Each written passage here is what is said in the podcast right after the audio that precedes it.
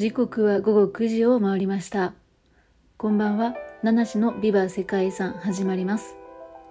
この配信は毎日一つの世界遺産とその世界遺産からイメージする世界遺産言葉を私七種が勝手に紹介する5分ほどの番組となっています。毎日の就寝前のひとときにご活用ください。本日8月14日日曜日にご紹介する世界遺産はケルン大聖堂です。ローマ時代からの古い歴史を誇るドイツ文化都市のケルンの町にそびえ立つとても有名なケルン大聖堂なんですけれどもトーリア大聖堂、マインツ大聖堂と合わせてドイツ三大大聖堂と呼ばれております。国内のドイツ人の観光客にも人気の高い観光スポットでドイツで最も人々が訪れる教会と言われています。フランスで開発されたゴシック様式を採用してどこよりも大きく高い大聖堂作りが目指されフランスの職人であるマイスター・ゲルハルトの指揮の下で建設が開始されましたフランスのアミアン大聖堂を中心にブルージュ大聖堂とかサンドニ大聖堂などを参考として独創的な教会堂をデザインしフランスにはない巨大な小塔や高い工人というのがこの時設計されました。建設が一時中断されたこともあったんですけれども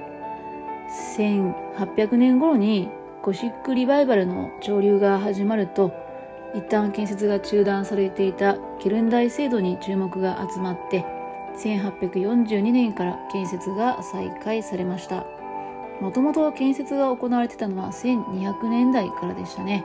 全てが完成したのは建設開始から600年以上経過した1880年でした。8月14日にはドイツ皇帝ヴィルヘルム1世の臨席のもと国家行事として完成祝賀式典も催されております。高さ157メートルの大聖堂はアメリカのワシントン記念塔高さ169メートルが完成する1884年までは建築物としては世界一の高さを誇っていたそうです。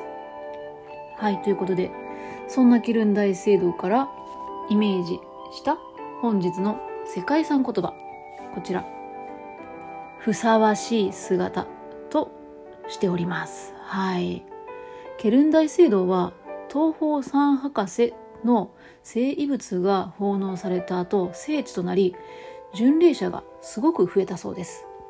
そしてドイツの王の戴冠式の場にも使用するために、ま、それにふさわしい教会堂とするために13世紀の前半に大聖堂の改築というのが決定した。そんな背景があります。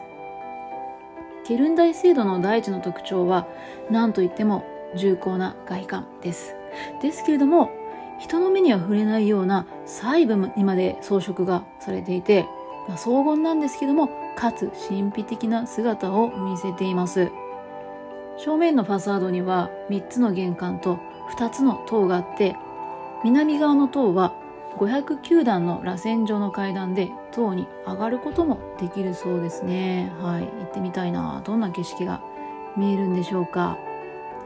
そしてこのケルン大聖堂の中央祭壇の奥には世界最大の黄金で飾られた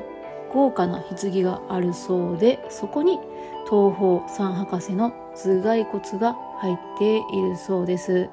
このつこの棺は三博士の生物が運ばれてきた後に多くの職人によって作られたと言われております。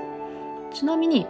東方三博士というのはイエス生誕の際に聖母マリアとイエスを見舞った三賢者を指すそうです。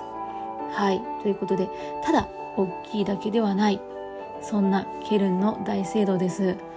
私も何度か行ったことがあります。うーんまたねまた行きたい。そんな素晴らしい大聖堂です。ということでお時間が参りました。